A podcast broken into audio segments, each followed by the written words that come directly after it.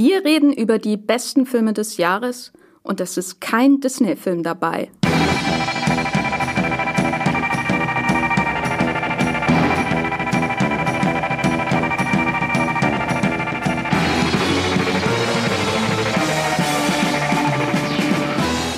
Hallo und herzlich willkommen äh, bei der neuen Ausgabe von Streamgestöber und vor allem frohes neues Jahr an alle unsere ähm, Zuhörer, an alle, die jetzt neu dazugekommen sind. Äh, ich hoffe, ihr hattet einen guten Rutsch. Ich hoffe, euer Kopf tut gerade nicht zu sehr weh, wann auch immer ihr diese Episode gerade hört.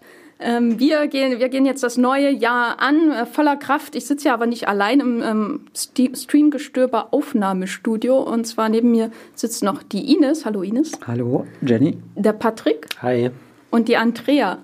Hallo. Wir sind alle hier von Moviepilot und wir blicken heute zurück auf das Filmjahr 2019. Dabei geht es äh, um Filme, die es exklusiv bei Streaming-Anbietern wie Netflix, Amazon und so weiter gab. Ob es ein äh, und so weiter gibt, müssen wir überhaupt mal dann sehen.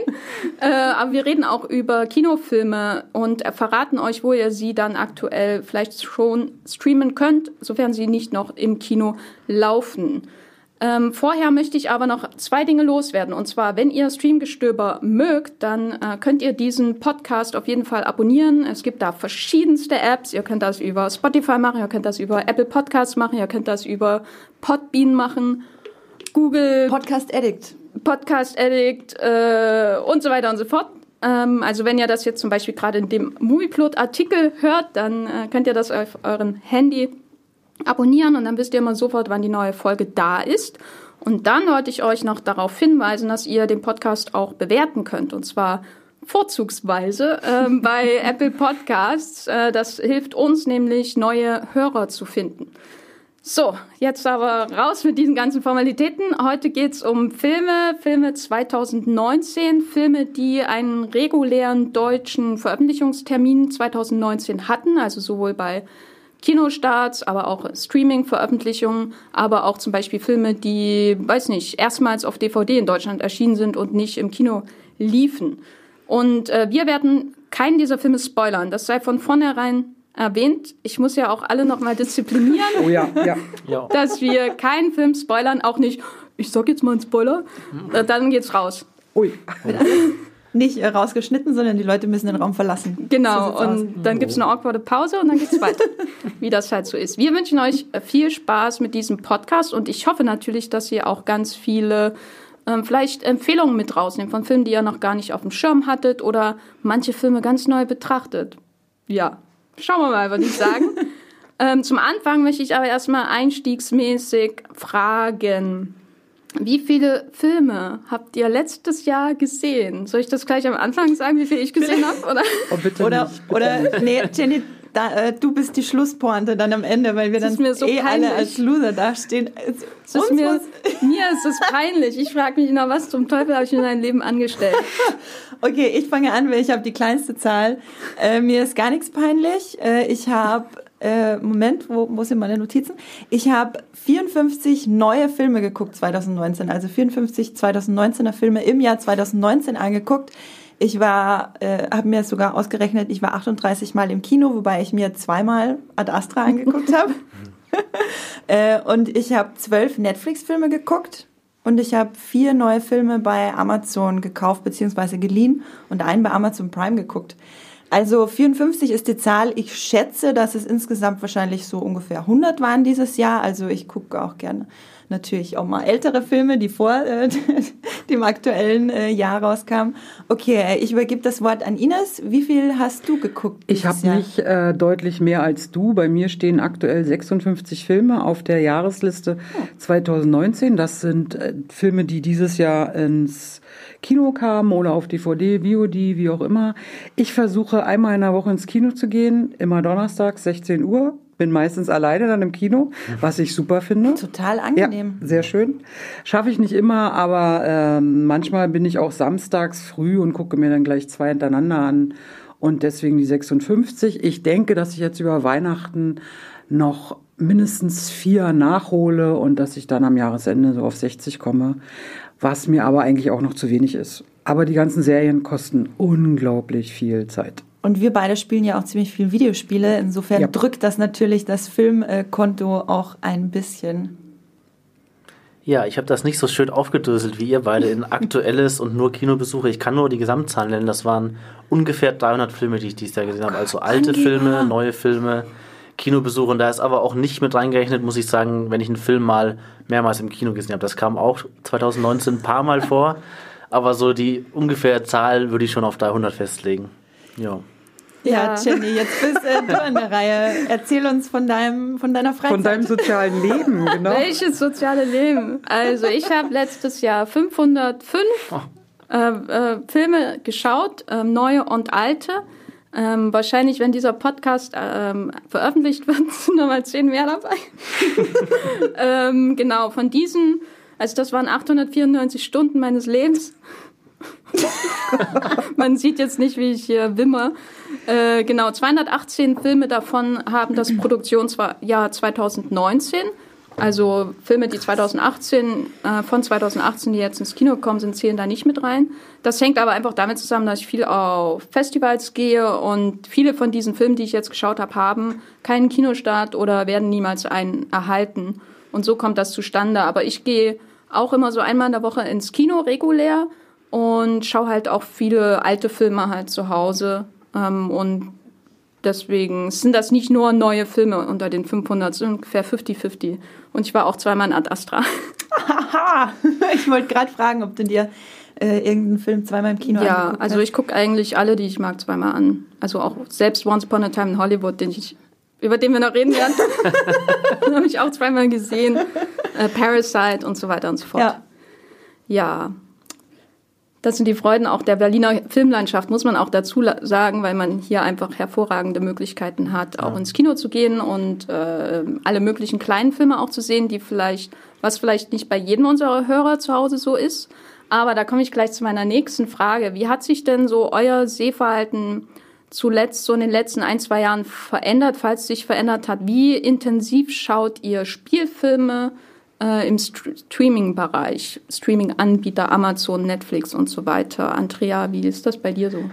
Also bei mir, ich würde mal sagen, mein Kinoverhalten ist eigentlich ziemlich konstant geblieben über die letzten Jahre hinweg. Das ist tatsächlich sogar ein bisschen mehr geworden, würde ich mal behaupten.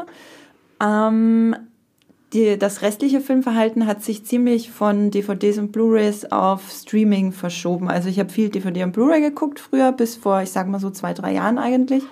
Und seitdem so gut wie überhaupt nicht mehr, außer es ist nicht zu streamen bei uns, bei Netflix, Amazon Sky und alles, was ich da so zu Hause rumtümpeln habe an Accounts. Ja, also ich äh, stream auf jeden Fall um einiges mehr und das betrifft aber weniger Filme, als dass es Serien betrifft, glaube ich. Ich weiß nicht, wie ist das bei dir, Patrick?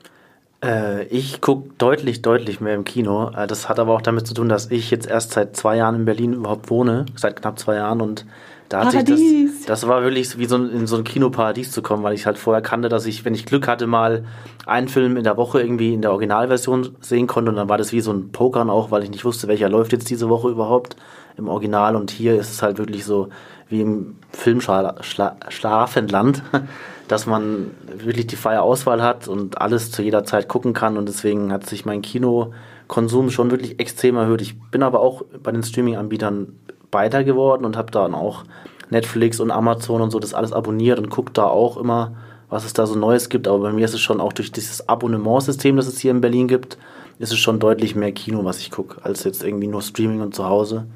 Bei äh, dir, Ines, habe ich zu Hause schon mehrfach die DVD- und Blu-ray-Sammlung bewundert. Ähm, hast du den Eindruck, dass du in den letzten Jahren weniger kaufst und mehr streamst? Ich kaufe weniger DVDs, ich kaufe eigentlich fast nur noch klassische Sachen äh, oder die mir im Kino aus irgendwelchen Grund entgangen sind. Aber ich habe das Gefühl, dadurch, dass ich eben viel auf Streaming lädt, dass ich mehr Schrott gucke. Was beim Kino ist ja immer, okay, kauf, kaufe ich jetzt die Karte für acht bis zehn Euro und dann wähle ich schon aus, dass ich natürlich auch was Gutes sehen will. Und bei Streamen ist dann so ein Flutschen am Abend, ach, ich habe jetzt auf was Lust, wo ich nicht nachdenken muss. Und dann kommt äh, deutlich mehr Schrott raus. Also es ist wie schlechtes Fernsehen eigentlich stellenweise. Und das ist ein bisschen schade, da muss ich aber an mir selber arbeiten, um mehr Gutes mir rauszusuchen. Ich habe auch das Gefühl, dass Netflix bei, also vor allem Netflix, weil das einfach wirklich fast jeder hat, äh, Fernsehen einfach ersetzt im Ja. Sinne von, man macht es an, damit irgendwas Ja, läuft nebenbei, genau. guckt aber gar nicht unbedingt hundertprozentig hin. So wie man halt, keine Ahnung, irgendeine, wie du immer sagst, Ines Bügel Fernsehserie bei Pro7 oder RTL früher halt nebenbei Ja. hat laufen lassen. Ich meine, das braucht man ja im Leben auch, ne? Also Auf jeden Fall. ich, ich bin ein großer ähm, Verteidiger von Bügelfernsehen und finde auch, dass Netflix im Prinzip äh, auch besseres Bügelfernsehen macht als das echte Fernsehen, weil man, weil ich finde, bei, bei Werbung finde ich es schon wieder unangenehm zu bügeln, Ja. weil ich da irgendwie den Drang, Drang habe, umzuschalten. Und wenn ich aber so einen Streamingdienst habe, wo einfach so eine Serie von der einen Folge in die nächste oder so ein Film einfach läuft und dann gehe ich halt mal raus und gucke nach der Wäsche und so. Das ist ja auch gefährlich, mit Fernsehbedienung und Bügeleisen gleichzeitig Ja. zu hantieren, weil wenn du da einmal daneben greifst. also lieber nur äh, äh, Serien streamen und gar nicht bügeln.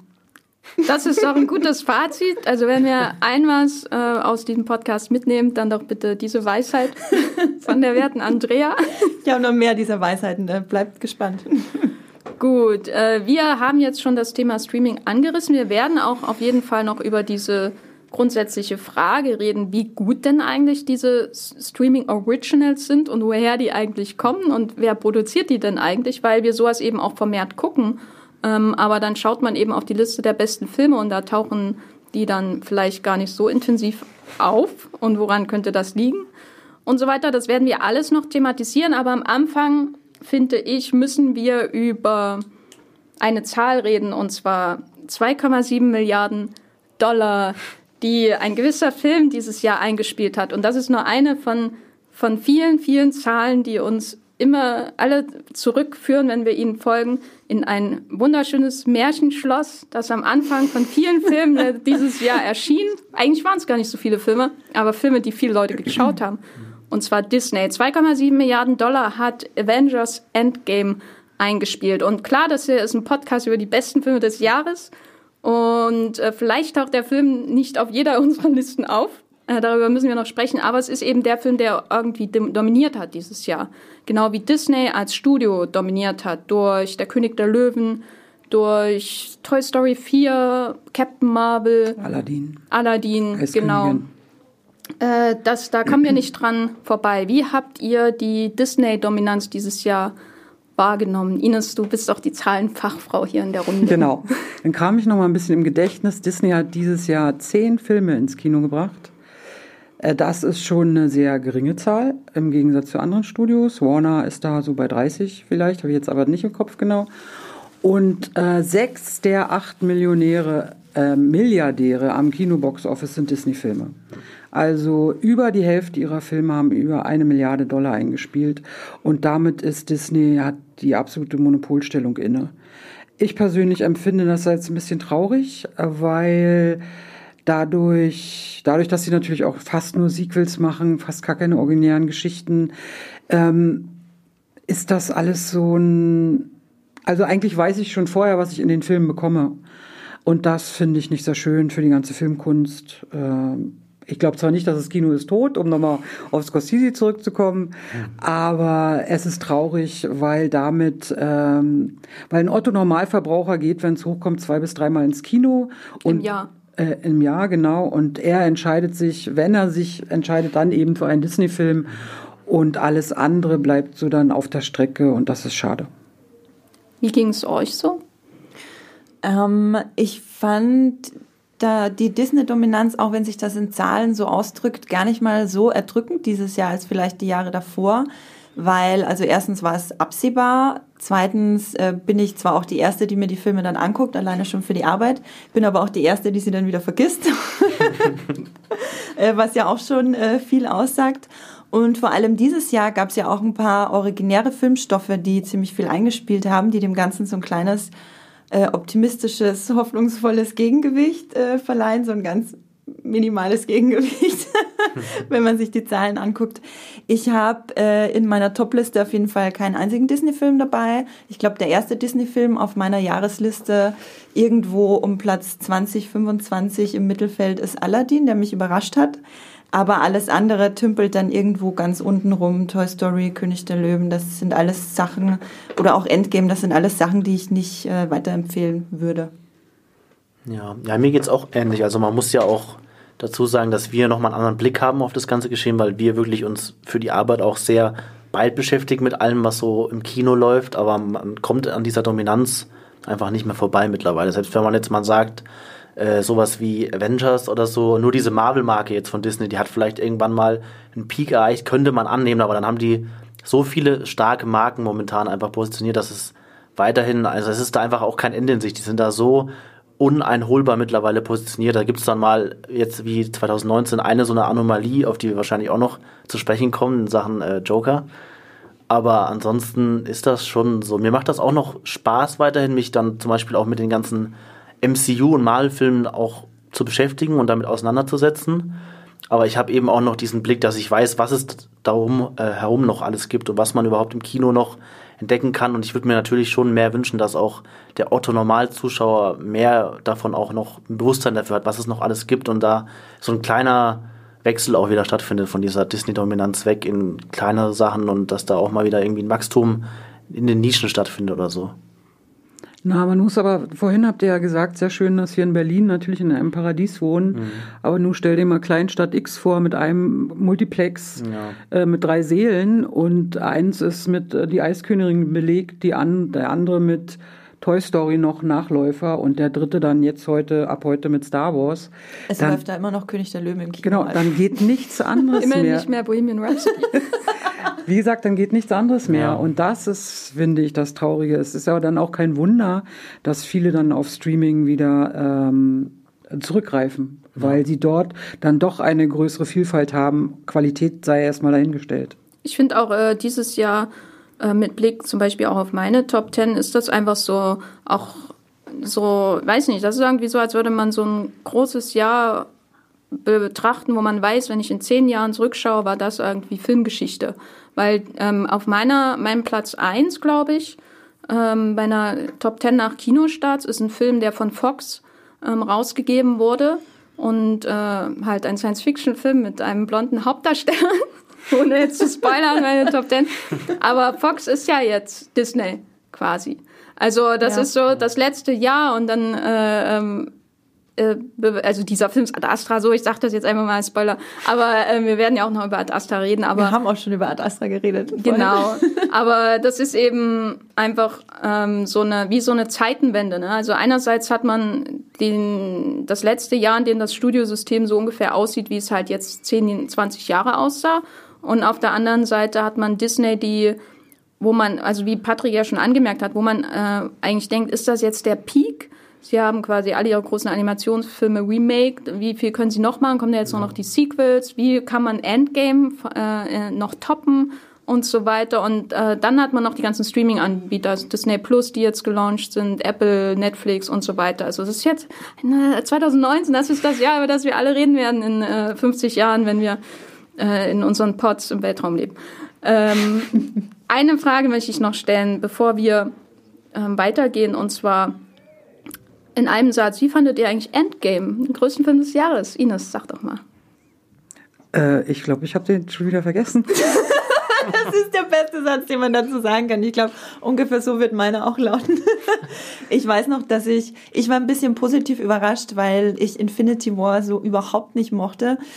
Und weil sich da alles so ein bisschen selbst zerstört hat mit dem Cliffhanger am Ende, meiner Meinung nach. Von daher fand ich Endgame einen netten Abschluss mit, dem, mit der ganzen Nostalgie etc. etc., weil ich die ganzen Helden auch irgendwann mal mochte.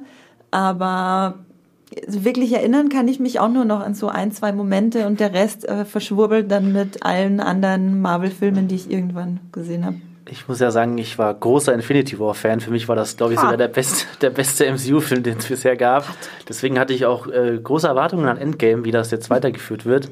Und äh, ich muss sagen, der hat mich am Anfang sehr mitgerissen, weil er auch von der Stimmung her sehr an Infinity War noch angeknüpft hat, aber dann hat er mich leider so ein bisschen verloren. Da hat dann Sachen gemacht, die mir nicht so gefallen haben. Und deswegen fand ich ihn insgesamt noch ganz gut, aber schon eine Enttäuschung. Ja, ich sag gar nichts zu dem Film. Ist besser. Ich erinnere mich noch zu viel. ähm, liebe Marvel-Fans, äh, äh, das war es jetzt aber auch mit dem Marvel-Bashing von unserer Seite. Bleibt dran. Wir haben ja noch viel ähm, zu besprechen, vor allem auch über Filme, die ihr vielleicht auch sehr, sehr mochtet. Ähm, dabei würde ich gern anfangen mit Filmen, die auch ein großes Publikum gefunden haben oder dafür konzipiert waren und es nicht ganz geschafft haben, die wir oh. aber auf jeden Fall toll fanden dieses Jahr aus den unterschiedlichsten Gründen.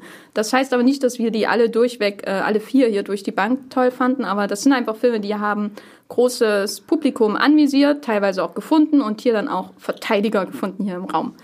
Ähm, und da ist der erste in dieser Liste von in Anführungszeichen Blockbuster, ähm, über den ich sprechen möchte, ähm, der neue Film von äh, Quentin Tarantino, eine Hollywood-Geschichte in einem Jahr, das äh, Geschichte schreibt, wenn man so möchte. Ähm, wer von euch hat äh, Once Upon a Time in Hollywood auf der Top Ten Liste? Ich. Patrick. Sehr weit vorne sogar. Patrick, wie, wie stehst du zu dem Film? Ja, ich finde ihn fantastisch. Also ich bin sowieso großer Tarantino-Fan und habe mich lange auf den Film gefreut und für mich hat er auch alles geboten, was ich mir erhofft hatte. Also ich fand es total faszinierend, dass er diesen sehr entspannten Film gemacht hat, den ich ihm gar nicht mehr so zugetraut hätte, nachdem die letzten Filme von ihm gerade so Django und The Hateful Eight, die waren sehr düster teilweise und politisch aufgeladen und der neue Film, der ist eher so ein entspanntes Zurückbesinnen auch auf seine Jugend. Also er blickt da ja auch zurück auf, auf das äh, Los Angeles und Hollywood, in dem er selbst aufgewachsen ist.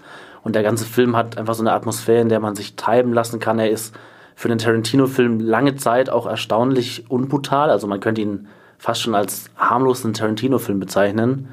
Und, aber mich hat der einfach total mitgerissen. Also ich hätte da auch noch, der geht schon sehr lang, der geht fast drei Stunden, aber ich hätte auch noch drei Stunden weiter zugucken können. So die Figuren, die einem da wieder präsentiert und diese, dass er nicht so eine durchgehende Handlung erzählt, sondern dass er wirklich so fast schon episodisch sich so treiben lässt und man eher so die, die Stimmung und die Atmosphäre aufnimmt von dem Film, das fand ich wirklich faszinierend und deswegen ist er in meiner Top 10 sehr, sehr weit oben.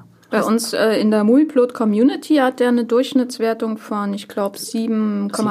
7,5, ja. Von 10, genau, ist, ähm, glaube ich, aktuell nicht in der Top 10 der besten Filme des Jahres Correct. mit einem deutschen Kino- oder VOD-Start. Da sind andere weit davon. Habt ihr mh, mm, Ideen, warum er nicht so mit offenen Armen aufgenommen wird? Ähm, na, ich kann ja mal anfangen, weil ich ihn auch nicht mit so offenen Armen aufgenommen habe. Ich äh, muss gestehen, es war der erste Tarantino-Film, bei dem ich mich, bei dem ich mich gelangweilt habe. Es tut mir leid, Patrick. Ich kann das verstehen. Kannst dir auch die Ohren zuhalten. ähm, ich denke, das liegt zum einen, also das liegt gar nicht mal an der Länge, glaube ich, sondern eher, wie du schon meintest, dass der, dass da keine stringente Handlung äh, ja. darin zu finden ist, dass er so ein bisschen vor sich hin plätschert und eher mehr so impressionistisch mal mhm. dahin, mal dahin springt und dort irgendwie was erzählt und dort was erzählt. Aber Ines, ich glaube, du warst auch nicht so großer Fan nee. davon. Ich finde, er macht ja nicht wirklich was Neues. Er erzählt ja, er ja. hat ja, Tarantino hat da immer eine ganz bestimmte Beziehung zur Geschichte und äh, verändert die auch gern. Und ohne jetzt was zu verraten, verändert er sie auch dort. Äh. Und das hat er mir aber schon mindestens einmal in einem anderen Film gezeigt mhm. mit Christoph Waltz. Den Glorious Bastards. Genau, dessen Titel mir gerade nicht einfiel. Danke, Andrea. äh, und deswegen hatte ich so das Gefühl, ähm, er wiederholt sich. Obwohl es natürlich eine wunderbare Szene mit Brad Pitt auf dem Dach gibt. äh, dafür kriegt er vielleicht da sogar eine Oscar-Nominierung. Dafür, dass er sein T-Shirt ausgezogen hat. Oh. ähm, ja, was, also ich hatte auch so mein Problem mit dem Film, aber was mich sehr interessant fand, war, dass er trotzdem über Wochen hinweg irgendwie ein Thema war, über das man geredet hat. Was zum Beispiel, also bei Endgame hatte ich das Gefühl, viele reden natürlich auch noch Monate später über die Theorien rund um das Marvel-Universum und wie das jetzt im Kino weitergeht. Aber ähm, Once Upon a Time in Hollywood war so einer der wenigen Filme, an denen sich Leute auch wirklich gerieben haben, wo es eine Debatte drüber gab. Ähm, und das war auch so ein bisschen Oldschool-mäßig, ne? Also es hat mir irgendwie wieder gefallen, weil das gibt's ja auch viel zu selten. Also allein die Diskussion über die Figur von Mar Margaret Robbie zum Beispiel, die ja auch ähm, meiner Ansicht nach auch zu Recht ähm, kritisiert wurde, aber über die man hier eben viele verschiedene Meinungen haben kann. Ähm, über das Ende natürlich, über seinen Umgang mit realer Geschichte und so. Aber ja, mein Eindruck war auch, dass ich ihn lieber mag, wenn er einen richtig was reinwirkt. Also, in, Wenn also er richtig zynisch ist. Wie genau, in wenn, Eight. Wenn er, wenn man rausgeht und sich dreckig fühlt, ähm, so wie bei The Hateful Eight, das, den habe ich ähm, in diesem Jahrzehnt bei den Tarantino-Filmen auf jeden Fall am besten gefunden. Ja, Ja. ich hatte bei Once Upon a Time in Hollywood irgendwie die ganze Zeit das Gefühl, dass es mir einfach ein bisschen egal ist, was gerade passiert auf der Leinwand. Und das Gefühl hatte ich halt noch bei keinem anderen Tarantino-Film vorher. Da hatte ich immer irgendwas, an dem ich mich so ein bisschen aufreiben konnte, dass mir entweder, ja, dass mir irgendwie aufgestoßen ist oder so. Aber hier war mir einfach alles so ein bisschen zu egal. Vielleicht liegt das auch daran, dass mir Brad Pitt und Leonardo DiCaprio ein bisschen egal sind. Aber wobei, um wieder auf Ad Astra zu kommen, der ist ja ganz vorne bei mir. Insofern, nee, daran kann es nicht liegen. Patrick, denkst du, dass ähm, Brad Pitt einen Oscar verdient slash bekommen könnte? Jetzt nur für den Tarantino-Film oder auch für, Für, den. für den Film jetzt. Also, wie, war ja für dich auch das große Highlight? Das ist schwierig zu sagen. Also ich finde den Film jetzt nicht so großartig nur wegen Brad Pitt. Ich, für mich ist es eher so das Zusammenspiel aus allen Teilen. Also ich fand auch, ich würde eher Leonardo DiCaprio noch über Brad Pitt in den Film ansiedeln. Brad Pitt ist so dieser coole Ruhepunkt in dem Film. Aber Leonardo DiCaprio hat da noch mehr Facetten auszuspielen. Also ich würde ihn bei den Oscar-Chancen noch über Brad Pitt einordnen. Ja. Once Upon a Time in Hollywood war, äh, war ja auch aufgrund dieser beiden großen Stars einfach ein schönes Beispiel für so großes Star-Kino, was ja in den letzten Jahren so ein bisschen bedeut an Bedeutung verloren hat. Es gibt ja im Grunde bei den Herren nur noch Tom Cruise, Brad Pitt, Will Smith.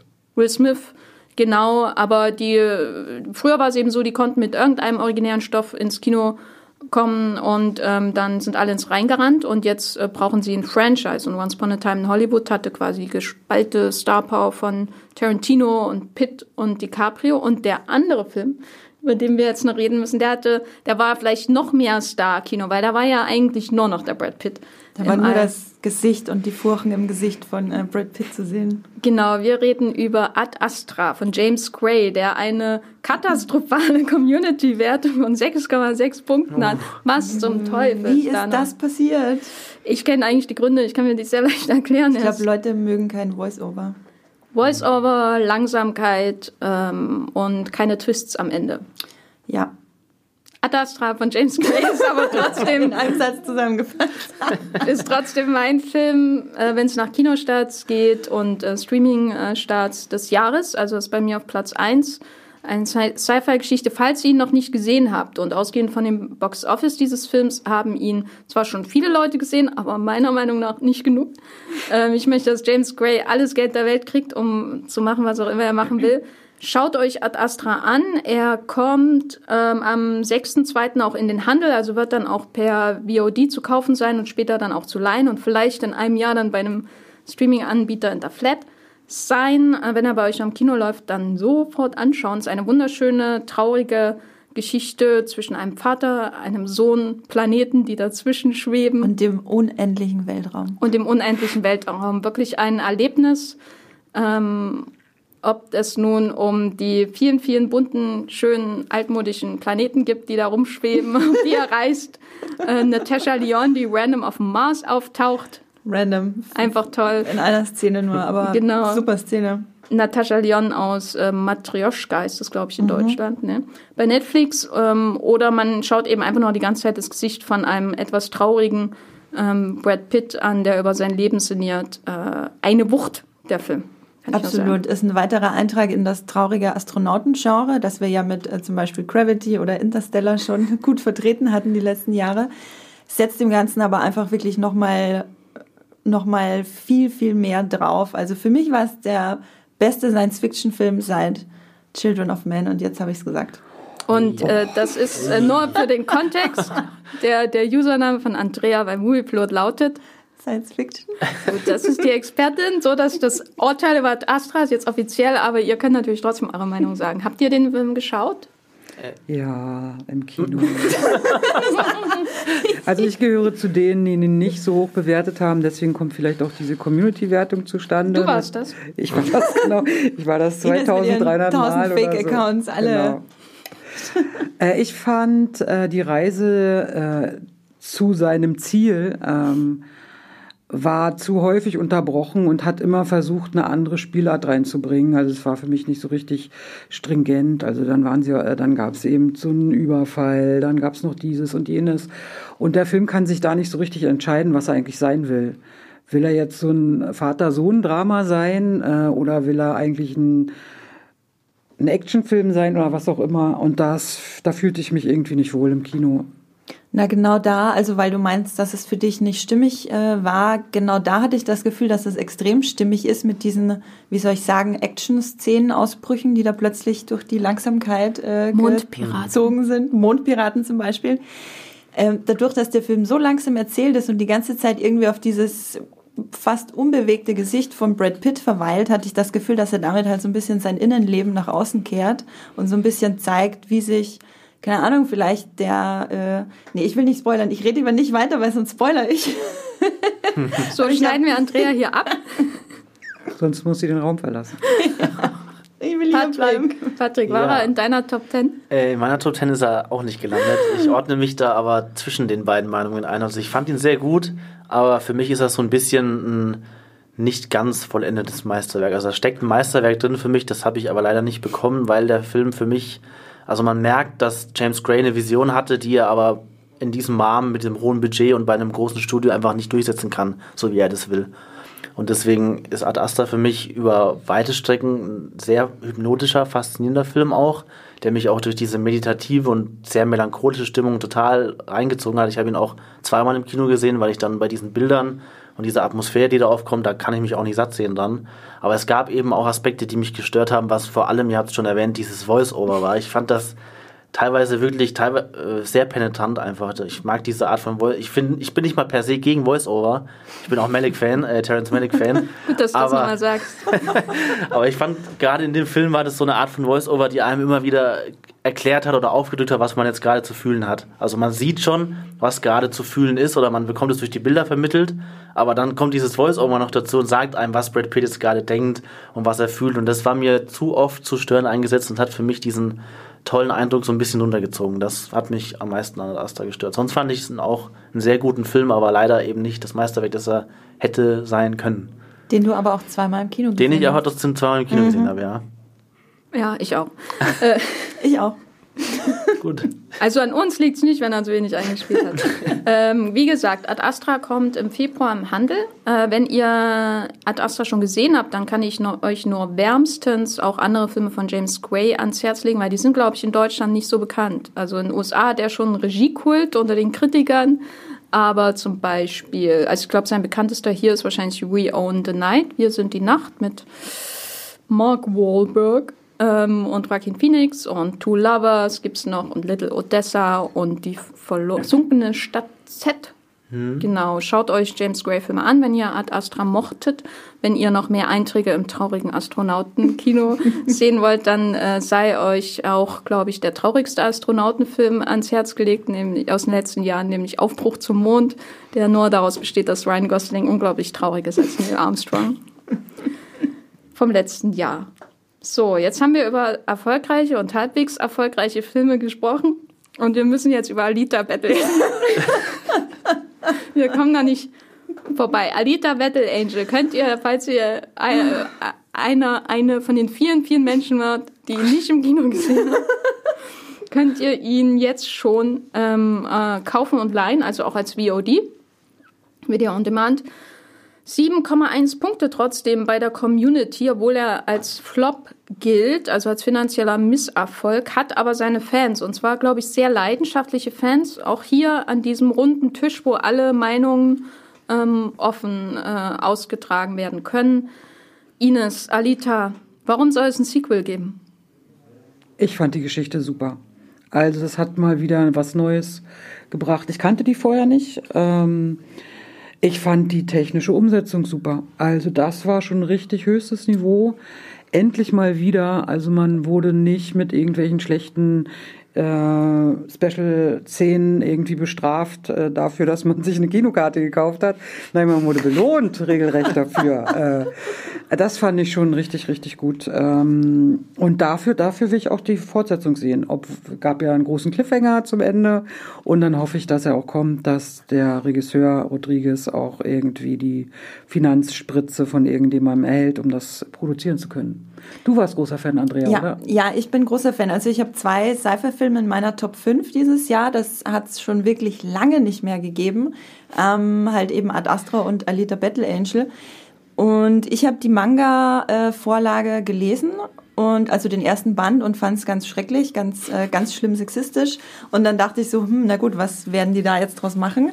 Und dann ist das wirklich diese seltsame, also positiv seltsame Mischung aus einem Stil von Robert Rodriguez und James Cameron geworden, die einfach absolut faszinierend ja. anzusehen ist. Das ist halt, als würdest du ein, so, einen, so einen dreckigen Robert Rodriguez-Film nehmen und, und James Cameron einmal so rüber polieren lassen und dann kommt das dabei raus mit großartigen Effekten und einer wirklich äh, herzerwärmenden Geschichte. Und ich finde, der Film lebt auf jeden Fall von seiner Hauptdarstellerin Rosa Salazar, auch wenn sie da so digital bearbeitet wurde mit ihren äh, Riesenaugen.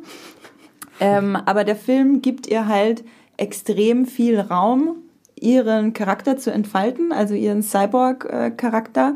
Und wenn das nicht passiert wäre, dann hätte das auch ganz schnell so ein Flop wie zum Beispiel jetzt Terminator Dark Fate werden können, den ich gar nicht so unähnlich finde, irgendwie von, von außen betrachtet.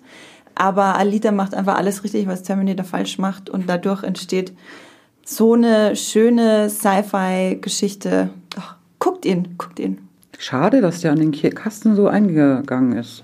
Aber er hat, glaube ich, noch gut nachgezogen, oder? Im Nachhinein. Also an, bei dem Start ist er nicht so gut gelaufen, aber ich glaube, der hat dann auch durch den Release in, in China oder so, hat er, glaube ich, noch gut nachgezogen an Einnahmen, oder? Ich könnte mir vorstellen, dass es so ähnlich wird wie bei Pacific Rim, dass mhm. sie äh, es einfach ein paar Jährchen braucht, ähm, dass er auf, im Heimkino gut läuft vielleicht und wenn sie mit einem gedrosselten Budget rangehen mhm. und einem schlechteren Regisseur, dass dann das Sequel kommt. Ich wollte auch gerade sagen, dann kommt Alita Uprising von einem schlechteren Regisseur und ist ganz furchtbar. Nein, toi, toi, toi. Also ich, ich fand äh, manche Sachen bei Alita wirklich schön. Meine Lieblingsszene und auch eine meiner Lieblingsszenen des Kinojahres ist die, wo sie die Orange bekommt, ja. äh, weil das sowas Plastisches ist, um diese CG-Körper, also CG-Frau, die wir letztendlich haben, obwohl es natürlich Rosa Salazar auch ist, so ein bisschen ähm, zu vermenschlichen. Ähm, und äh, Christoph Walz läuft da mit so einer, in einem Trenchcoat, mit einem Hut, äh, durch die Nacht mit einer gewaltigen Waffe am rechten Arm, glaube ich, und ballert irgendwie Monster weg. Was will man dagegen einwenden? Also mich, ich, mich hat halt die Story zu sehr an ähm, Elysium und so erinnert irgendwie so die Welt. Das war mir zu austauschbar und auch ein bisschen zu viel Rollerskating äh, in dem Film irgendwie drin für meinen Geschmack. Da gucke ich noch Rollerball, das Remake. Das reicht mir eigentlich. Aber Alita, ja, hat auf jeden Fall auch bei uns ähm, viele Fans und es ist zwar irgendwie eine Manga-Adaption oder Anime-Adaption, aber doch irgendwie einer der originelleren Kinofilme dieses Jahr in so einem, bei, zwischen Godzilla 2 und äh, Men in Black 700 und was es alles dieses Jahr gab, wirkte Alita interessanterweise noch irgendwie originell. Ähm, ja, wir müssen aber auch über eine Comic-Verfilmung reden. Es ist eine Comic-Verfilmung, egal was dagegen gehalten wird. Was fast alle anderen sagen. fast alle anderen, also. ähm, und zwar der zweitbeliebteste Film in unserer Community bei Movie Pilot ist natürlich nicht Avengers Endgame, sondern ein anderer Film, der auch schon die Milliarde hat, oder? Ja, ja. hat auch schon die Milliarde. Äh, Joker, eine Warner-Produktion. Kein Disney-Film, hat bei uns ähm, 8,1, 8,2 aktuell. Und hier sitzt ein Fan von Joker. Wir haben es gefunden. Ja. Mindestens einer. Mindestens einer. Aber fangen wir mit Ines an. Äh, du bist, äh, hast du den Film in deiner Top 10 dieses Jahr? In der Top 10 ist er aller Wahrscheinlichkeit nach drin. Ich gucke noch zwei Filme in diesem Jahr, wo es vielleicht noch rausfallen könnte, aber aktuell ist er drin. Ich will aber noch eine Zahl nennen. Ähm, der ist auch der am meisten bewertete oder am, hö am, nee, am häufigsten bewertete Film auf Moviepilot. Also über, von den neun. Ja, von in diesem Jahr. Und das sagt schon einiges. Es ist nicht Avenger, äh, sondern eben Joker. Und das zeigt schon, wie viel Diskussionen der auch ausgelöst hat, wie lange er auch immer noch in unserer Berichterstattung war, äh, wie er schon vom Festival äh, in Venedig lief, ja. äh, langgezogen ist bis zu seinem Kinostart im Oktober. Das war schon interessant. Ähm, und vorhin hattest du äh, erzählt von diesen bei Tarantino hast du gesagt, er, das war ein Film, über den man geredet hat. Und das war bei Joker auch so. Da hätte man ja auch nicht unbedingt erwartet vorher. Ja, anders als bei, ich weiß nicht, Suicide Squad hat sich ja auch als düstere Comic-Verfilmung damals gegeben, aber der ging ja rein und wieder raus und ja. dann hat nie wieder jemand drüber geredet, außer der Agent von Margaret Robbie. Andrea, wie, wie stehst du zu Joe? Ach nee, du hast. Jenny, in, dein, in deinen Notizen steht drin, nicht Andrea fragen, weil Andrea hat den nicht gesehen. Aber Patrick, du fandest Joker da auch toll, oder? Ich fand den super, ja. Ich habe den auch dreimal im Kino geschaut. Dreimal? Ja, der hat irgendwas ausgelöst, wo ich immer wieder hin zurückkehren wollte, tatsächlich. Ich kann nicht sagen, was es genau ist, und das ist auch das Spannende an dem Film für mich. Ich fand den Diskurs, der rund um Joker entstanden ist diesen Jahr, dieses Jahr, so super also ich fand den eigentlich interessanter teilweise noch als den Film selbst, was der ausgelöst hat. Ich hatte das vorher gar nicht mehr so wahrgenommen, dass ein Film überhaupt noch so eine Sprengkraft hat überhaupt in den letzten Jahren. Also ich meine, wir hatten jetzt dieses Jahr eben, wie wir schon drüber geredet haben, Endgame. Aber das ist halt so ein Milliardenerfolg, der ist im Prinzip schon kalkuliert. Das weiß vorher jeder, der Film kommt und es wird so ein Milliardenerfolg. Und bei Joker war das nicht so. Und der ist eingeschlagen wie eine Bombe im Prinzip, weil er auch diesen Festival-Hype hatte, eben als er in Venedig kam und dann kam schon die erste Reaktion, dass es ein gefährlicher Film sein soll und der so provoziert hat da schon und dann ist da auch so ein lebhafter Diskurs entstanden. Also ich habe auch im Freundeskreis so viele Diskussionen über den Film geführt und der bietet einem auch so viele Möglichkeiten an, das, was ihn einerseits auch wieder angreifbar macht, dass er nicht wirklich Stellung bezieht, sondern er lässt viele Lesarten offen. Das kann man ihm auch vorwerfen, aber das finde ich gerade ist wichtig und gut an dem Film, dass er mal wieder wirklich so, so ein Querschläger einfach, den ich vermisst habe und sowas sehe ich gerne und er hatte auch einfach so eine, er ist für mich so eine düstere Abwärtsspirale, die mich auch total mitgerissen hat und deswegen bin ich da auch immer wieder, also ich bin da dreimal ins Kino gegangen und hatte danach auch das Gefühl, ich könnte ihn jetzt auch nochmal schauen, aber es hat dann auch gereicht mit dreimal. Also er hat auch was Düsteres, was ich eben auch, was man sich auch nicht andauernd angucken kann. Mich freut das besonders für Warner, ja. dass sie eben, äh, ihm natürlich, auch wenn man es nicht möchte, es steht immer diese Differenz oder diese Kontroverse oder diese, dieser Kampf im Raum und diese Konkurrenz Marvel DC. Und insofern freut mich, dass das Joker so gut ein, äh, eingeschlagen hat, weil da auch ein Weg von Warner äh, positiv wahrgenommen wurde. Also dieses, wir setzen auf Regiehandwerk oder auf Regiehände, wir lassen die Produktion, Produzenten ein bisschen, treten so ein bisschen in den Hintergrund. Wir machen Solofilme, wir machen Einzelgeschichten, wir machen so ein bisschen charakterliche Experimente und, und, und. All das, was Disney mit dem MCU nicht macht. Ja. Äh, und da wirklich äh, Warner Hut ab, dass sie das auch sich getraut haben mit einem Regisseur, der immerhin Hangover 1, 2, 3 gemacht hat. Also dem hätte ich sowas wie Joker überhaupt nicht zugetraut. Was spricht denn dagegen Hangover 1, 2, 3? Also ja, ja du weißt, äh, ich habe da einen anderen norddeutschen Humor.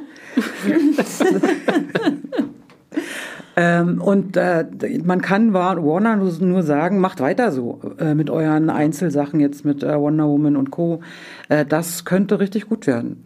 Ich habe, äh, weil du gerade von Warner redest, ich habe zwar Joker nicht gesehen, ich glaube vor allem aus dem Grund, weil mich diese riesige Kontroverse im Vorfeld schon extrem abgeturnt hat. Ich werde den dann irgendwann auf meinem Fernseher zu Hause natürlich nachholen. Aber ich habe auch äh, drei Blockbuster von Warner gesehen dieses Jahr, die ich sehr mochte, nämlich äh, Godzilla 2, Pikachu und also Pokémon Meisterdetektiv Pikachu und S Kapitel 2. Also Warner hat da schon ganz schön was entgegenzuhalten gegen äh, Disney, finde ich. Ja. ja. also Pikachu fand ich auch sehr süß. Ich hätte, glaube ich, lieber einen Godzilla-Film mit Pikachu noch drin gesehen. Oh, Godzilla vs. Pikachu? Ja. Okay, aber ja, mein, also ich mochte Joker auch, aber ich glaube auch eher, also ich fand ihn halt insgesamt schon ziemlich flach, ähm, aber er ist irgendwie halt so flach, dass ich wieder alles drin spiegeln kann. Das heißt, wie mhm. so ein weiß nicht, mir fällt das Richtige, wie so ein sehr flacher kleiner See, wo man die Wolken sieht, man sieht sich selbst, man sieht seine eigenen Ängste über die amerikanische Gesellschaft, äh, man sieht äh, also man sieht alles, was man sehen will und das ist auch erstmal eine Kunst, sowas zu drehen ähm, und eben auch, wie ähm, Patrick gesagt hat, ähm, so offen auch ja. zu bleiben, ähm, das, dazu braucht man dann vielleicht einen Todd Phillips, der äh, einem dann eben nicht die einfachen Auswege liefert, ähm, vielleicht weil er auch nicht drüber nachgedacht hat. Aber es ist dann eben so ein Film, der einen einfach in die Debatte zwingt. Ne? Man muss dazu mhm. Stellung beziehen oder man ignoriert ihn halt einfach. Was vielleicht genau, auch ich wollte ist. keine Stellung, zu, Stellung beziehen. Aber ich war auch ähm, neulich im Urlaub und da habe ich auch so, so ähm, weiß ich nicht, irgendwelche ähm, äh, ältere Ehepaare oder so getroffen, die mir ganz begeistert von diesem Film erzählt haben. Und äh, es ist halt sehr schwer, halt noch äh, überhaupt eine Comic-Verfilmung zu finden, über die, die einfach auch äh, alle möglichen Grenzen überschreitet. Und alle müssen über die, diesen Film gesehen haben, ihn, über ihn reden können, eine Meinung dazu haben. Ja. Und so, das ist schon sehr beeindruckend gewesen. Das stimmt tatsächlich. Wenn ich so überlege, dieses Jahr so äh, meine Freunde, die, jetzt, die ich jetzt nicht von der Arbeit kenne, die mit Filmen nicht ganz so viel am Hut haben, da gab es zwei Filme, wo ich das Gefühl hatte, da gab es Diskussionsbedarf. Das waren Joker und Midsommar. Das waren so die beiden mhm. Filme, wo Leute von außen auf mich zugekommen sind. Ey, hast du den schon mhm. gesehen? Darüber will ich jetzt mhm. reden. Ja. Ja. Bei mir war es noch Systemsprenger. Da wollten auch viele Tatsache. mit mir drüber reden. Tatsache, den habe ich jetzt vergessen. Äh, da kam auch, da kam auch noch jemand auf mich zu, ja. Genau, also die nur noch mal ähm, zum Hinweis: Joker ist bei der Community bei Movieplot auf Platz 2 Platz 3 ist schon Systemsprenger, über den wir, glaube ich, noch sprechen werden. Platz 1 gehört einem anderen Film, über den wir auf jeden Fall noch sprechen werden. Ähm, was aber jetzt schon bei dem ersten Blick auf die Liste von ähm, Community-Favoriten auffällt und auch, glaube ich, auf, äh, wenn man auf unsere Favoriten blickt und die Artikel mit diesen Listen findet ihr in den Show Notes, ähm, ist, dass da sehr wenig Filme dabei sind, die exklusiv in einem, äh, bei einem Streaming-Anbieter erschienen sind. Ähm, also man hat da, weiß nicht, ähm, dem Irishman, den Irishman von Martin Scorsese, ähm, genau, mit ähm, 7,6, glaube ich, 7,6, genau, und Marriage Story. Und ähm, andere Streaming-Anbieter als Netflix sind schon ein Problem, also da, da wird es schon sehr dünn. Ähm, woran liegt denn das? Was würdet ihr sagen? Kurz Eindruck, bevor wir tiefer einsteigen.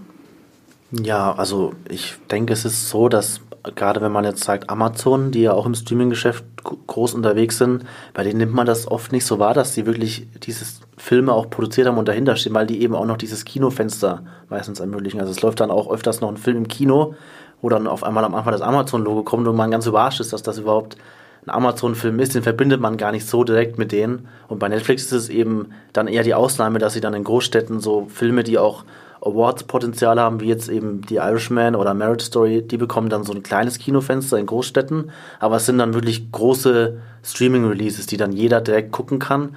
Und deswegen ist, glaube ich, einfach noch Netflix so als dieser große Streaming-Anbieter im Bewusstsein verankert und Amazon hat da, hat da diese Trennung vielleicht auch bewusst gar nicht wahrgenommen und setzt eben auch noch auf diesen Kino-Release und deswegen kann ich mir vorstellen, dass es nicht so wahrgenommen wird. Ich habe mal bei, bei Amazon geschaut, was es für richtige Originals gibt, also Sachen, die auch ähm, zuerst bei Amazon erschienen und das ist erstmal unglaublich schwer zu finden auf der Seite von mhm. Amazon Prime oder was auch immer. Aufgefallen sind mir unter anderem The Report äh, mit Adam Driver, der ähm, 7,1 bei der Community hat, aber ich glaube auch nur so über 100, 130 Bewertungen oder so. Also wir haben ähm, sehr wenig Leute gesehen. Und dann gab es noch so einen Indie-Film, Brittany Runs a Marathon, der vor ein paar Wochen, Monaten online gegangen ist. Und ähm, jetzt zum Zeitpunkt der Veröffentlichung dieses Podcasts ist auch The Aeronauts theoretisch online äh, mit Eddie Redmayne und Felicity Jones Abenteuerfilm. Der kommt gar nicht ins Kino? Na, der hat auch einen Kinostart, aber theoretisch kommt er schon am 20. Aha, Dezember okay. zu Amazon. Das ist alles super verwirrend. Hm. Ähm, das heißt, wenn wir jetzt im Folgenden primär über Netflix-Filme reden, dann liegt das an Amazon, die sind einfach schuld dran. es liegt einfach an der prallen Masse an Geld, die Netflix in ähm, exklusive Filminhalte investiert, da ja auch Netflix ähm, nicht so gut mit den großen Kinoketten kann. Mhm. Ähm, so ist das eben, also wundert euch nicht, es ist da einfach nicht viel mehr da momentan. Die Frage ist natürlich, wie das dann wird mit Disney Plus ne, in den kommenden Jahren. Ja. Ich habe da nicht viele Hoffnung. Aber ich weiß nicht, ob ich Susi und Strollstand in meine Top 10 packe. Was war denn für euch so das ähm, Streaming-Film-Highlight dieses Jahr? Ines, fangen wir doch mal bei dir an. Eddie Murphy. Das war mein Streaming-Highlight. Der Film äh, Dolomite, Dolomite is my name. Ja, genau. Äh, fand ich perfekt. Also fand ich super. Erstmal habe ich mir den angeguckt wegen Eddie Murphy, den wollte ich mal wieder sehen. Und es war ja auch nicht unbedingt klar, schafft er das? Es ist auch ein bisschen ein Ensemble-Film. Kann er sich rausnehmen? Spielt er seine alte Rolle nach den vielen Flops, die er ja auch hatte? Äh, und ich finde, er hat das wunderbar gemacht. Also ich kannte diesen diesen äh, Rudy Ray äh, Moore kannte ich überhaupt vorher überhaupt nicht. Also ich kannte auch nicht seine Geschichte. Ich weiß natürlich ungefähr, was in Hollywood damals so vielleicht passiert ist. Und insofern war das auch eine spannende Filmgeschichte oder eine, eine Geschichte über Filmgeschichte, die da erzählt wurde. Den fand ich einfach richtig, richtig schön. Und Eddie Murphy verdient dafür einen Oscar, sollte der Film in den USA in die Kinos gekommen sein zwei, äh, auf zwei Leinwändern, keine Ahnung. Also den fand ich richtig gut. Patrick, was war dein Streaming-Highlight? Äh, mein Streaming-Highlight ist auch ein Film, der in meiner Top 5 gelandet ist, und zwar Marriage Story von Noah Baumbach. Das war mein Streaming-Highlight des Jahres, ähm, den ich tatsächlich auch im Kino gucken konnte. Wieder eine privilegierte Situation, aber der Film ist wirklich äh, ein ganz tolles Drama, was mich auch überrascht hat, weil vorher, als der erste Trailer veröffentlicht wurde, hatte der Film eher so einen leichtfüßigen Eindruck auf mich gemacht, weil der Trailer schon so geschnitten ist mit diesem, äh, äh, er liest das vor, was sie über ihn geschrieben hat und sie das, was er über sie geschrieben hat in dem Trailer. Aber der Film selbst ist dann überraschend hart für mich gewesen. Also ich habe nicht damit gerechnet, dass er so extrem gemacht ist. Er hat viele lange Sequenzen ohne Schnitte, die dann wirklich auch so intensive Streitsituationen zwischen beiden zeigen. Also man muss auch sagen, entgegen des Titels Marriage Story ist der Film eigentlich keine Marriage Story, sondern eher eine Divorce Story. Es geht um diesen Scheidungskrieg, der zwischen beiden dann entfacht wird. Und ja, ich fand den Film fantastisch inszeniert, fantastisch gespielt, vor allem von Adam Driver und Scarlett Johansson gerade dass man Scarlett Johansson auch mal wieder außerhalb von Superheldenfiguren sieht oder kleinen Arthouse-Sci-Fi-Perlen wie Under the Skin, dass man sie überhaupt mal wieder in so einem Film dann auch wahrnimmt. Und ja, ich kann gar nicht so viel noch über den Film sagen. Er ist einfach ein tolles Drama, das man sich anschauen sollte, das einen mitreißt. Ja. Wir haben auch einen ganz tollen Podcast dazu aufgenommen, ja. äh, den ihr euch auch anhören könnt. Das heißt, wenn ihr noch ein paar tolle Sachen und auch ein bisschen Kritik vielleicht äh, an Marriage Story hören wollt, dann äh, hört mal in unserem Podcast rein, den wir dazu hatten.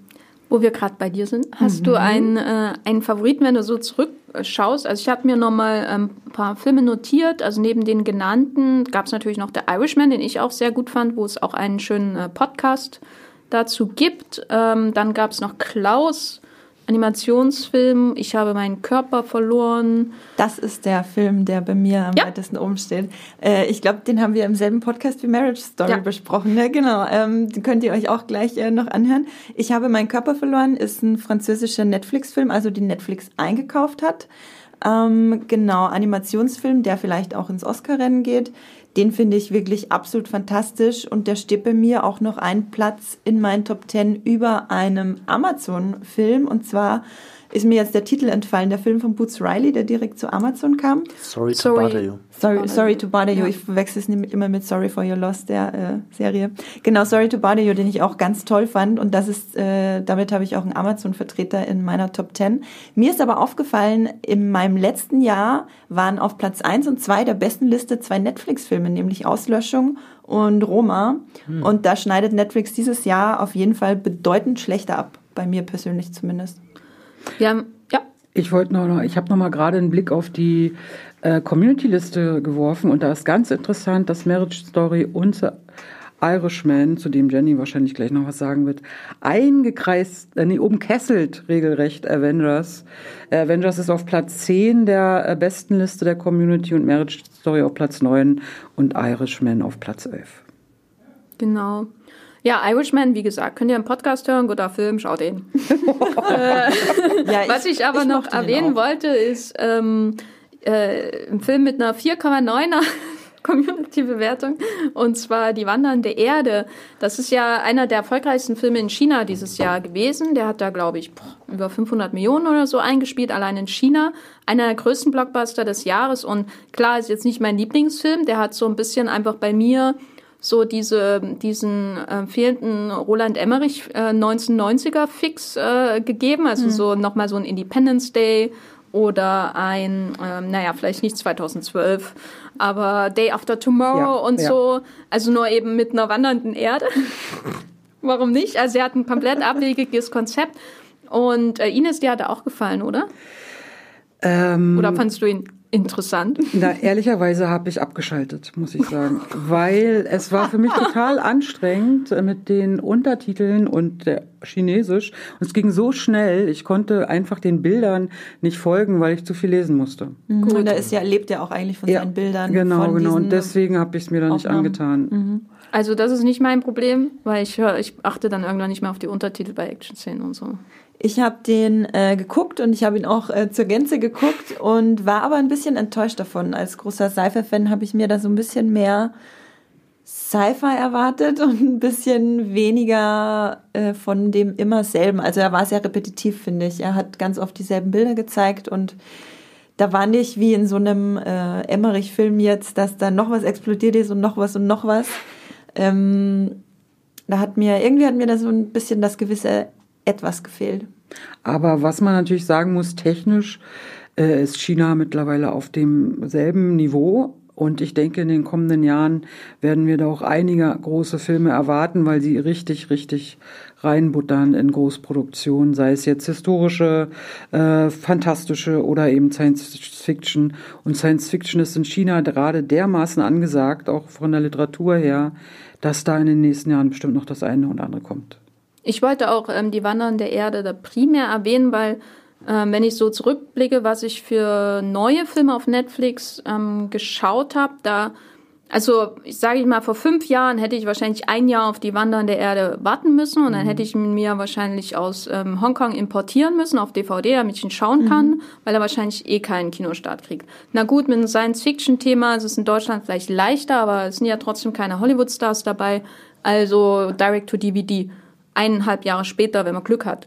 Ähm, und mir ist halt aufgefallen, ich habe ähm, dieses Jahr, aber auch schon im Vorjahr so viele chinesische, vietnamesische oder koreanische, südkoreanische Filme gesehen ähm, bei Netflix ähm, relativ zeitnah zur Veröffentlichung in ihrem eigenen Land. Also ähm, das, das, was einfach für mich als Fan von diesem Kino komplett ungewohnt ist. Also dieses Jahr zum Beispiel gab es hier diesen vietnamesischen Actionfilm Furie ähm, der ist so ähnlich, so ein bisschen von der Action her wie The Wait, nur eben nicht auf einem Raum begrenzt, aber eben wirklich so Martial Arts aus Vietnam. Aufstrebender Star, ähm, weiblicher Star, aufstrebender Regisseur. Und er hat irgendwie Anfangsjahres in den USA beim Festival Premiere gefeiert und quasi zwei, Jahre, zwei Monate später war er bei Netflix ja, als Original. Genau, und da gibt's eben mehrere Filme und das finde ich einfach toll. Also ich will, bevor wir zu einem Fazit und Netflix-Film kommen, will ich noch was Positives sagen. Das fand ich toll, einfach, dass man die so schnell schauen kann, auch die Serien da. Ja, also ich muss sagen, dass ich in den letzten zwei Jahren überhaupt das asiatische Kino so richtig überhaupt entdeckt habe. Vorher war das außerhalb von meinem Kosmos, weil man doch als Europäer viel häufiger in den Westen guckt als in den Osten. Und durch Netflix habe ich auch jetzt viele Dinge gesehen, ich habe das erste Mal einen indischen Film in meiner Top Ten. Wäre vor zwei, drei Jahren undenkbar gewesen. Okay, da kam jetzt nicht im Streamingdienst, kam auf DVD, aber trotzdem, weil ich dieses Kino eben damit entdecke. Auch in meiner Top Ten sind dieses Jahr vier asiatische Filme. Äh, das ist schon richtig viel.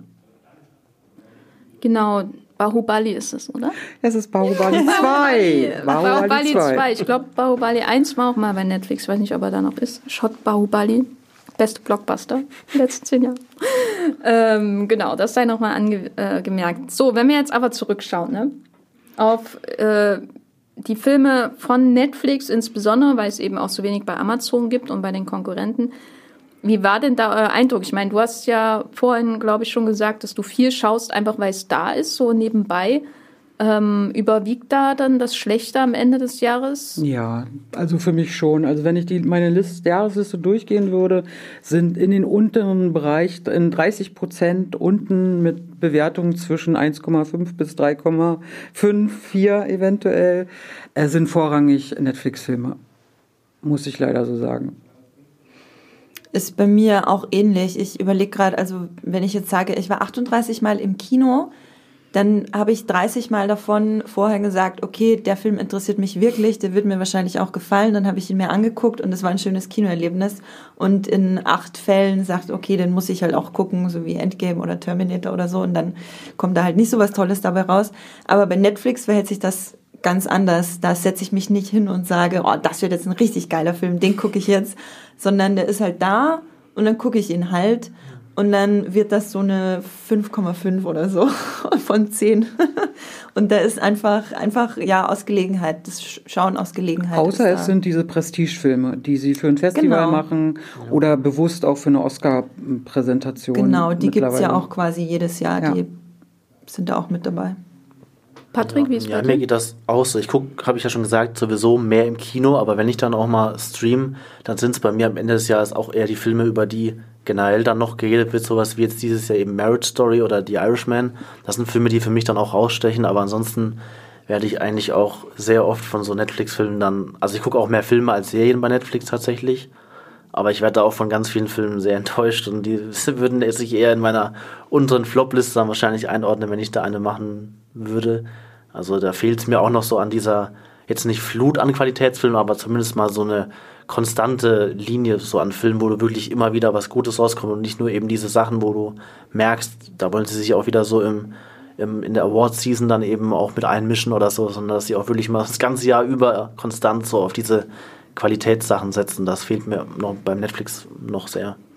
Ja, es ist irgendwie wie ein Fernsehsender, der eben mhm. Alles immer bringt und dann hoffst du eben mal einmal äh, im Monat auf was Besonderes. Ja, es ist diese Überflutung eben auch. Ja. Es kommt immer so viel Neues, auch gerade was Serien angeht, da kommt man als Normalsterblicher eigentlich gar nicht mehr hinterher und dann. Es ist ein regelrechtes Gestöber. Streamgestöber.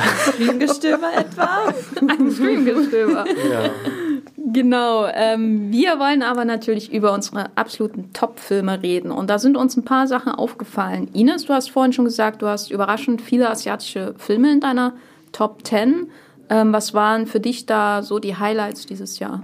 Also du meinst jetzt äh, nur die, äh, die asiatischen... Asiatischen Filme, genau.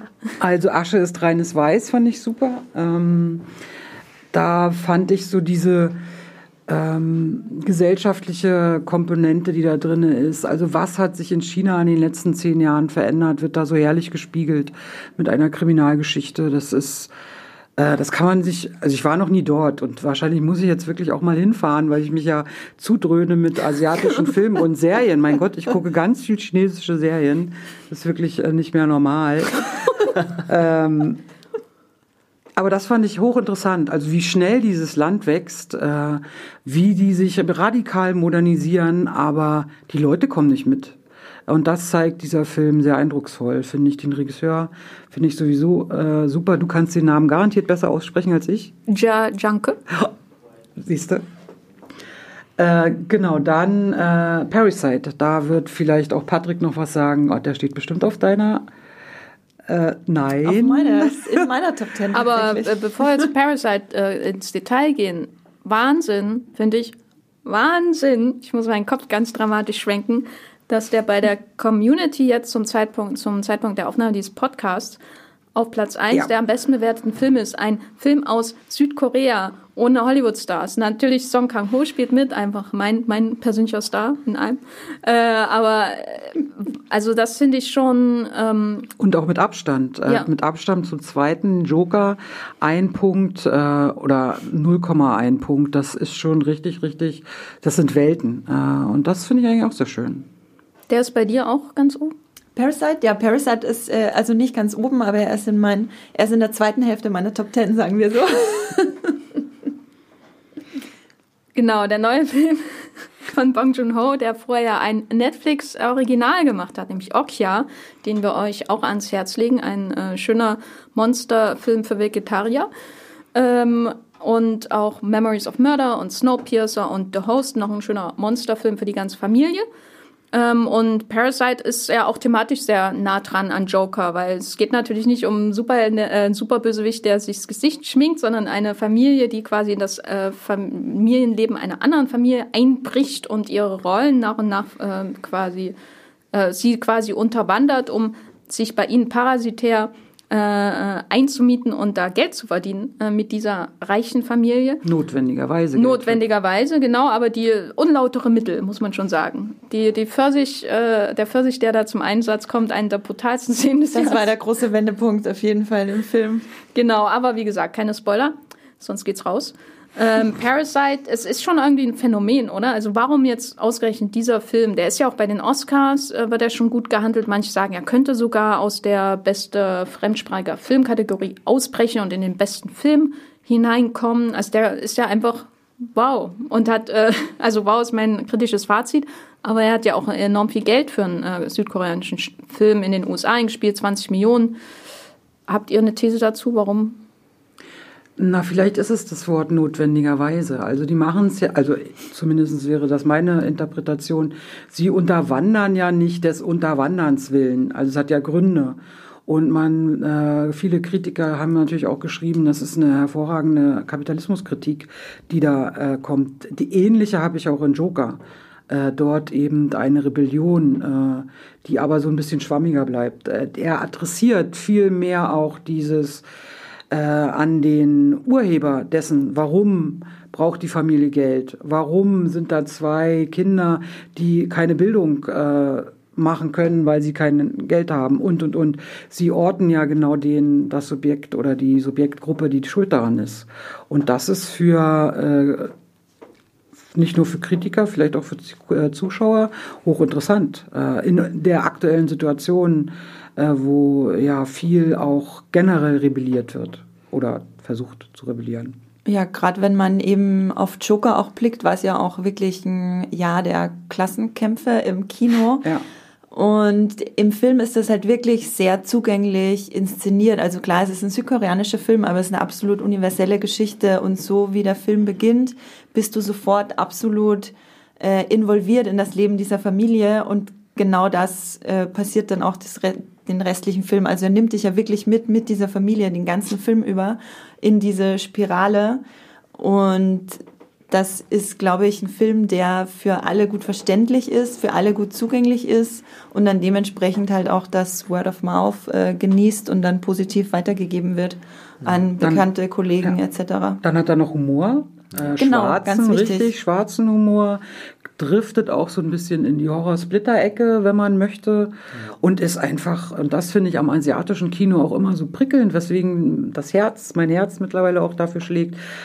Die bieten mir immer Überraschungen. Also es, ich habe nicht das Gefühl, das sind Drehbücher nach äh, Sally Field. Nee, nicht Sally Field, Sally Entschuldigung. Field, die Schauspielerin aus Lincoln?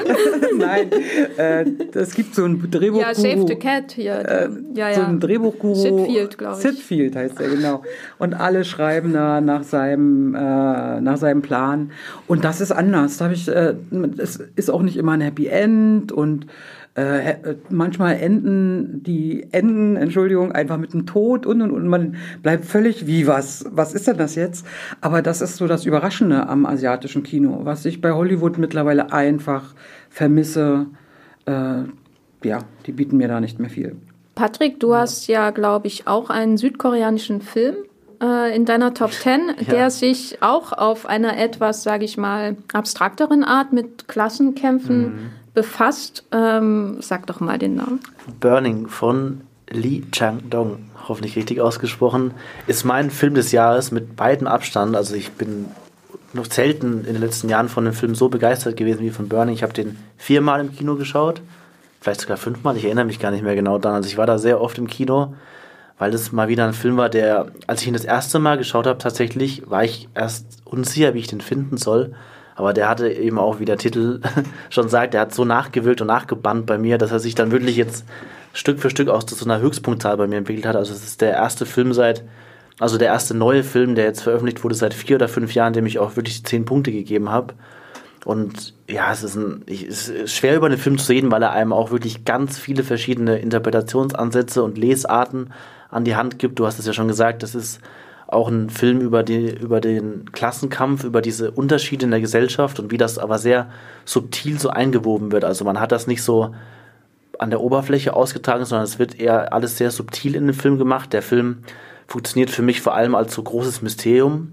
Ich bringe oft gern den Vergleich von meinem Lieblingsregisseur David Lynch, der aber jetzt nicht komplett zutrifft auf Burning. Also er macht das Ganze noch subtiler. Er ist nicht so, dass man jetzt die ganze Zeit denkt, ist das jetzt Traum oder Wirklichkeit, sondern er macht das eher so ein bisschen, dass er so kleine rätselhafte Brotkrumen streut, wo man immer wieder denkt, hm, das ist jetzt aber seltsam oder so und der dann wirklich so Mysterium an Mysterium weit und dann aber auch irgendwann so explodiert und so wahnsinnig einen mitreißt und ja, ich, ich kann gleichzeitig Stunden, aber auch gar nichts über den Film, also Stunden über den reden, aber irgendwie auch gar nichts sagen, weil der so einzigartig ist. Für mich so ein richtiges Juwel, das mich so fasziniert. Den könnte ich, werde ich auch noch sehr, sehr oft wahrscheinlich schauen.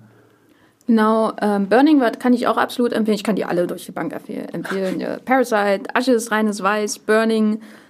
Ähm, in vielen davon kommt dieser Klassenkampf vor. Und was ich sehr interessant fand, ist, gerade als ich Parasite geschaut habe, dass es mir vorkam wie so ein Pendant zu dem neuen Film von Jordan Peele, äh, mhm. nämlich Wir der einer der auch der größten Horrorfilme des Jahres war. Ähm, Jordan Peele, der hat vorher Get Out gemacht, äh, auch einen der größten Horrorfilme des Jahres davor, glaube ich sogar.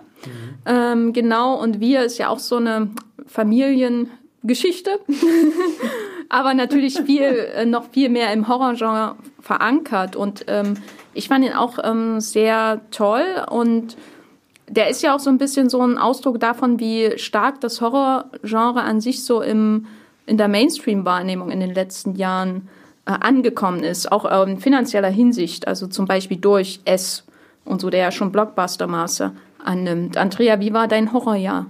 Mein Horrorjahr war gut.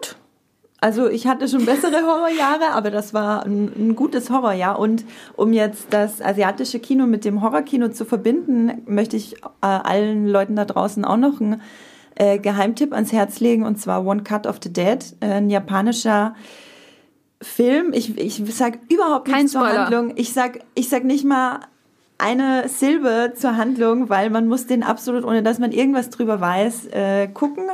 Der ist von äh, Shinichiro Ueda mit Studenten von der Filmschule gedreht worden für 27.000 Dollar und hat viele, viele, viele Millionen eingespielt, nicht nur in Japan, äh, weltweit war ein Riesenerfolg in Japan, aber kam auch äh, überall anders äh, oder in vielen anderen Ländern gut an. Wirklich, guckt den, lasst euch davon überraschen und mitreißen. Der ist absolut großartig und in meiner Top 10 dabei. Und äh, ja, äh, Horrorfilme habe ich bis auf den keine in meiner Top 10 drin. Da, die tümpeln so ein bisschen weiter hinten rum. Also wir, Midsommar, Ready or Not, der Leuchtturm, die habe ich alle so in mein, Platz 15 bis 25 sind die irgendwo. Ich finde es total faszinierend, dass, äh, wie sich der Horrorfilm generell entwickelt hat die letzten Jahre. Äh, der hat, gerade Horrorfilme haben ja das Potenzial, dass aus diesen Filmen, die sehr wenig Geld kosten, dann diese Riesenhits und Riesenfranchise werden, was Warner ja wirklich äh, phänomenal äh, aufgebaut hat die letzten Jahre mit äh, Conjuring und wie die alle heißen. Ich weiß nicht, wie war denn euer Horrorjahr? War das besser als sonst? Also ich äh, bin ähm, erst in den letzten Jahren wirklich zu so einem regelmäßigen Horrorzuschauer geworden. Das musste ich mir einfach antrainieren, weil ich früher einfach sehr ähm, leicht gegruselt wurde. Dann habe ich mir eines Jahres gesagt, nee, du musst das jetzt machen, du kannst nicht einfach keine Horrorfilme schauen. Und das war halt ein Riesengewinn, auch dieses Jahr, einfach weil Mm, dadurch, dass die Horrorfilme mit einem kleinen Budget zu einem großen Erfolg kommen, einfach solche Studios oder Firmen wie Blumhouse zum mhm. Beispiel, mhm. aber auch Warner und so einfach da draufspringen und da Dinge machen, die ähm, vielleicht auch franchise-unabhängig funktionieren können. Also es gibt natürlich die Conjurings und Insidiouses dieser Welt, aber es gibt eben auch sowas wie Midsommar von A24 war es, glaube ich, mhm. ähm, diesem Indie-Verleih in den USA oder der Leuchtturm, ähm, wo man merkt, das sind einfach junge Filmemacher, denen, die alles machen können, was sie wollen, auch wenn es 170 Minuten gefühlt ist bei Midsommar. Ja, gerade so wie Midsommar oder Der Leuchtturm. Ich meine, ich finde es absolut faszinierend, dass diese Filme da sind, dass sie dieses Budget bekommen haben, das jetzt nun mal nicht groß ist, aber sie haben es bekommen und dass sie halt auch genug einspielen, um das zu einem Erfolg zu machen und dass die diese Regisseure äh, genau auf die Art weitermachen können. Also da bin, dafür bin ich äh, auch schon ziemlich dankbar, weil da kommen schon ganz skurrile und großartige Filme dabei raus, die man halt in einem anderen Genre so eigentlich nicht wirklich im Kino zu sehen bekommt. Ja, ähm, ich habe auch das Gefühl, dass das so neben dem Superheldenfilm so low-key das wichtigste Genre einfach mhm. in den mhm. letzten Jahren mhm. geworden ist. Auch eben dieses Jahr hatten wir noch Dr. Sleep zum Beispiel, diese Stephen King-Liebe, sowohl in Filmen und Serien, ja. ist einfach ähm, tumorartig äh, gewachsen. Äh, bringt einen jeden Monat irgendwie in Serie oder Film neuen Horror. Manchmal ist es auch gut. Ähm, und das finde ich einfach toll. So, weil es müssen ja nicht immer Superheldenfilme sein, auch wenn die Inszenierung von Avengers Endgame für mich natürlich manchmal ein Horror war.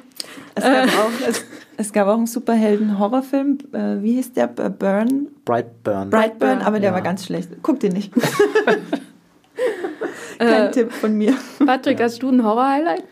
Äh, ja, ich finde es auch grundsätzlich erstmal interessant, dass man momentan wieder mehr überhaupt darüber diskutieren kann, was ist das überhaupt für ein Horrorfilm? Ist das noch ein Horrorfilm? Deswegen meine Horror-Highlights, wenn man sie so bezeichnen kann, sind auch, wie Andrea schon erwähnt hat, Midsommar und Der Leuchtturm. Wobei ich eben sagen würde, Midsommar ist für mich schon noch ein Horrorfilm, aber bei Der Leuchtturm würde ich gar nicht mehr von so einem typischen Horrorfilm sprechen. Das ist für mich eher so eine Art Psycho, Thriller, Drama, wo alles so in den Wahnsinn abdriftet, aber das ist für mich gar nicht so. Der bedient sich zwar so dem Stil oder der Stilistik von Horrorfilmen, aber das ist für mich gar kein klassischer Horrorfilm mehr. Deswegen würde ich auch sowas wie mit Sommer nennen. Und Leuchtturm finde ich auch interessant. Da habe ich jetzt auch gesehen, bei unserer Movieplot-Community ist der jetzt auch schon ziemlich gut eingeschlagen. Der hat eine 8,0 bei, gut, er hat jetzt noch nicht so viele Platz Bewertungen. Wie viel? Platz 4 ist er. Ja, der ist äh, mit einer 8,0 bei ungefähr über 300 Bewertungen und da merkt man auch, das ist so, neben den großen Mainstream-Blockbustern ist das Horrorkino wirklich zu so einer sehr populären Gegenbewegung mittlerweile geworden. Das finde ich auch als Horror-Fan ganz spannend auf jeden Fall. Ines, hast du dir Wir im Kino angeschaut? Ja, ich habe es im Kino gesehen. Finde ich super. Also ist jetzt aber auch nicht sowas, wo ich jetzt sagen würde, nee, kommt nicht in meine Top Ten. Äh, ist aber natürlich spannend, finde ich, was der Regisseur so macht, äh, auch mit seinem Vorhergänger Get Out. Dieses, äh, die politische Ebene, die er da reinbringt, und dann werden für mich Horrorfilme eigentlich erst spannend. Vorher, ich bin nicht so ein Fan von Horrorfilmen, aber wenn die dann eine Metaebene drin haben, über die ich auch nachdenken kann, ohne dass Blut spritzt, dann äh, gucke ich mir es in der Regel im Kino an.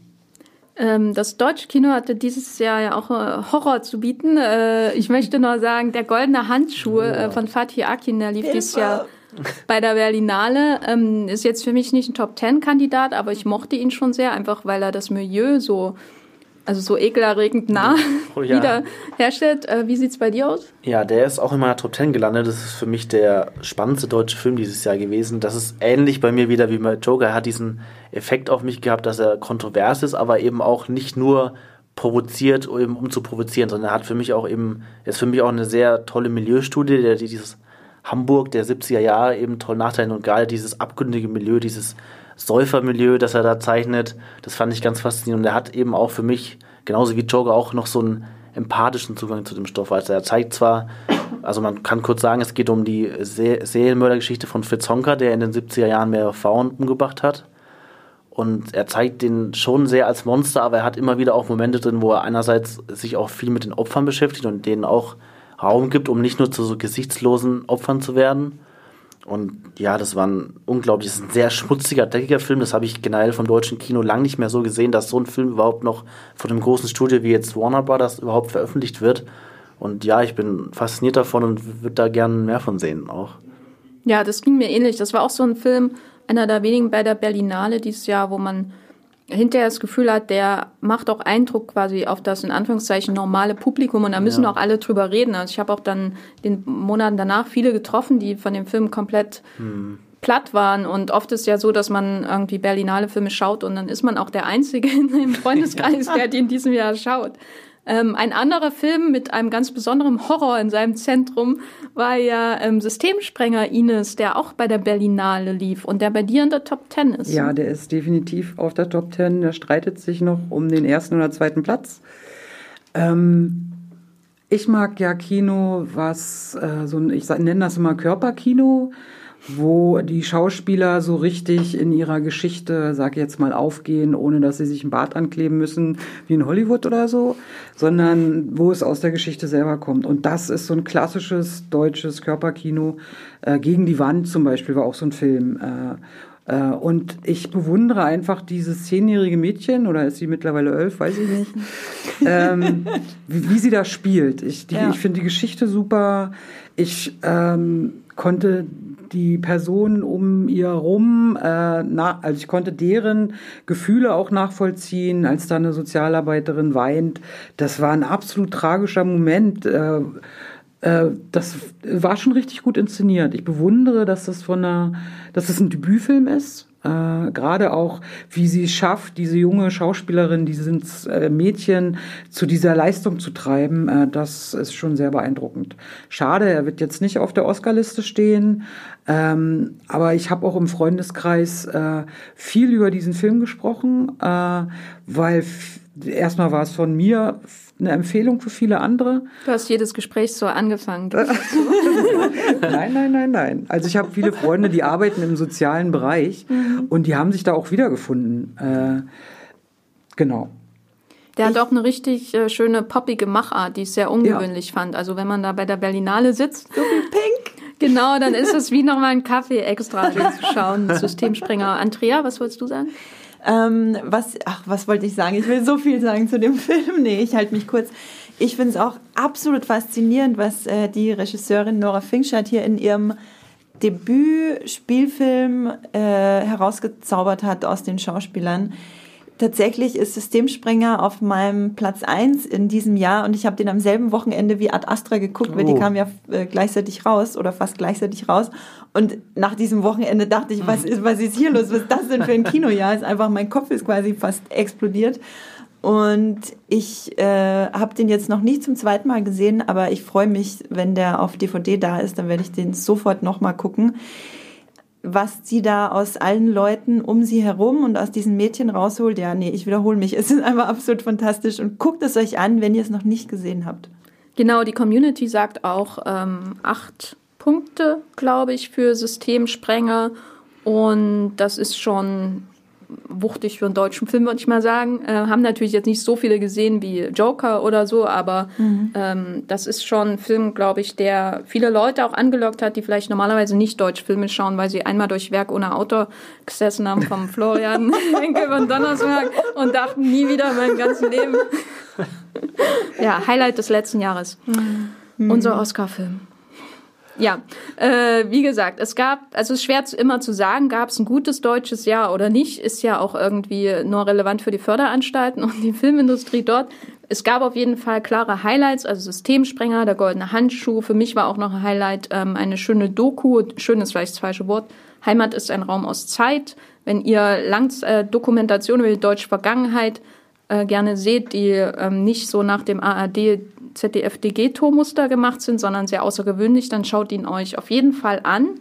Thomas Heise ist eh ein Blick wert, immer wieder. Genau, ähm, da geht es um seine ähm, Elterngeneration und Großelterngeneration in verschiedenen äh, deutschen Weltkriegen und der Nachkriegszeit. Ähm, extrem berührender ähm, Film, der, der bis in die 90er Jahre hineingeht. Und ja, war es gut, war es nicht gut? Das deutsche Jahr ist ja eigentlich Schnuppe. Wir haben auf jeden Fall gute Filme gesehen ähm, aus allen möglichen Ländern, aus allen möglichen Genres und nun kommt natürlich der wichtigste Teil. Wir haben jetzt nicht diese eine Liste, die wir hier zusammengetragen haben, ähm, weil es noch ein bisschen früh dafür ist. Wir machen eine Redaktionsliste mit den besten Filmen des Jahres, die ist auch in den Shownotes dieses Podcasts verlinkt. Aber jetzt zum Zeitpunkt der Aufnahme haben wir erstmal nur jeder unsere Top 10 hier. Und ich möchte von euch primär wissen, was waren eure fünf besten Filme des Jahres. Natürlich ohne Spoiler, aber am besten auch ohne Begründung, damit wir ja bald hier fertig Titel. werden. Und zwar von Platz 1, äh, Platz 5 bis Platz 1, damit Spannung drin ist. Ich fange mal an. Burning auf Platz 5. Äh, mein Leben mit Amanda, französischer Film, auf Platz 4. Parasite auf Platz 3. High Life mit Robert Pattinson auf Platz 2. Und Alt Astra auf Platz 1.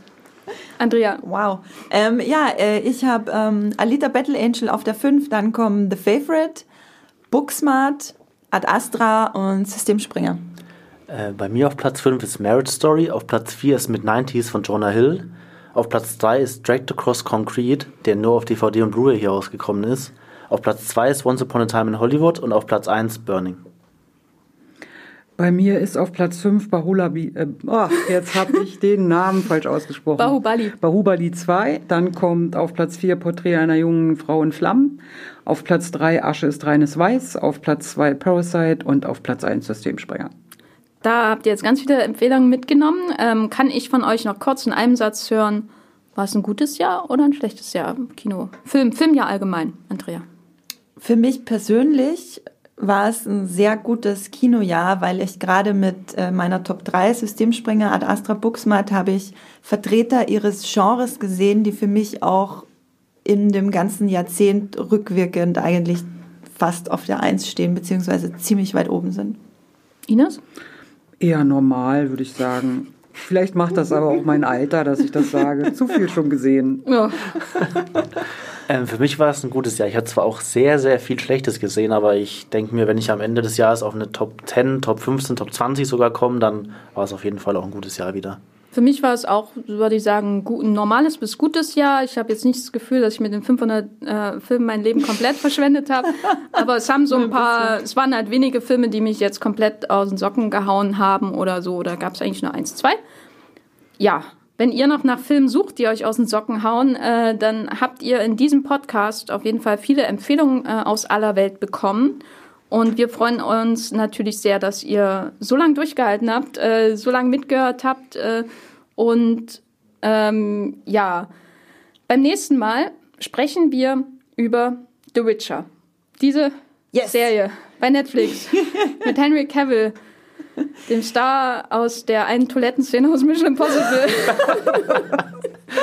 Es ist eine wirklich, ist eine der besten Toilettenszenen, die wir jemals im Kino gesehen haben, würde ich sagen. Warum sage ich das? Also nicht im Teil mit der Toilette, sondern mit äh, The Witcher. Ähm, wir möchten natürlich eure Sprachnachrichten über The Witcher bei Netflix haben. Schickt sie uns. Ähm, wir sind sehr gespannt. Äh, Das ist, glaube ich, eine der größten Serien, die Netflix überhaupt bisher produziert haben. Es ist eine Fantasy-Serie. Henry Cavill spielt mit. Äh, Sehr populäre Buchreihe, sehr populäre Spielereihe. Und äh, wir sind da sehr gespannt, wie eure Meinung dazu aussieht. Also habt ihr es gespielt? Mögt ihr die Serie? Ähm, habt ihr die Bücher gelesen? Mögt ihr die Serie? Habt, kennt ihr nichts davon? Seid ihr noch verwirrt über die komischen Namen? Jennifer, Ciri und so weiter und so fort. Wie sieht eure Geralt. Meinung? Und Geralt. Ja, das ist wirklich der komisch, komischste Name, Andrea. Hm, Geralt. Ähm, genau, wie sieht eure Meinung zu The Witcher aus? Ähm, wie ihr diese Sprachnachricht schicken könnt, ähm, findet ihr auch in den Shownotes äh, für diesen Podcast in eurer App oder in dem ähm, Artikel, auf dem ihr gerade diesen Podcast abspielt. Genau. Ähm, wo kann man euch noch außerhalb dieses Podcasts lesen? Ich bin bei Twitter und bei Instagram. Da gibt es eher Bilder, weniger Text. ähm, unter Andrea Wöger, mein Name. Und bei Muipilot unter Science Fiction, alles klein und zusammengeschrieben. Äh, ich schreibe bei Moviepilot als Mr. D-Pad und bin bei Twitter noch zu finden unter meinem Klarnamen Patrick Reinbold. Ich bin eigentlich nur bei Movieplot unter Ines W. zu finden und schreibe häufig über Zahlen. Über Zahlen, über Filme. Oder über Zahlen zu. Filmen. Über Filme. Heute ein Artikel über die drei. ähm, ich bin bei Movieplot als äh, der ohne Unterstrich Geffe.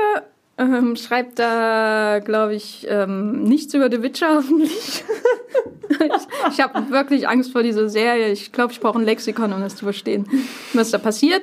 Ähm, und bei Twitter als Gafferlein und bei Instagram auch als Gafferlein. Ähm, ja, wir freuen uns, dass ihr zugehört habt und wir hören uns beim nächsten Mal. Tschüss. Tschüss. Ciao.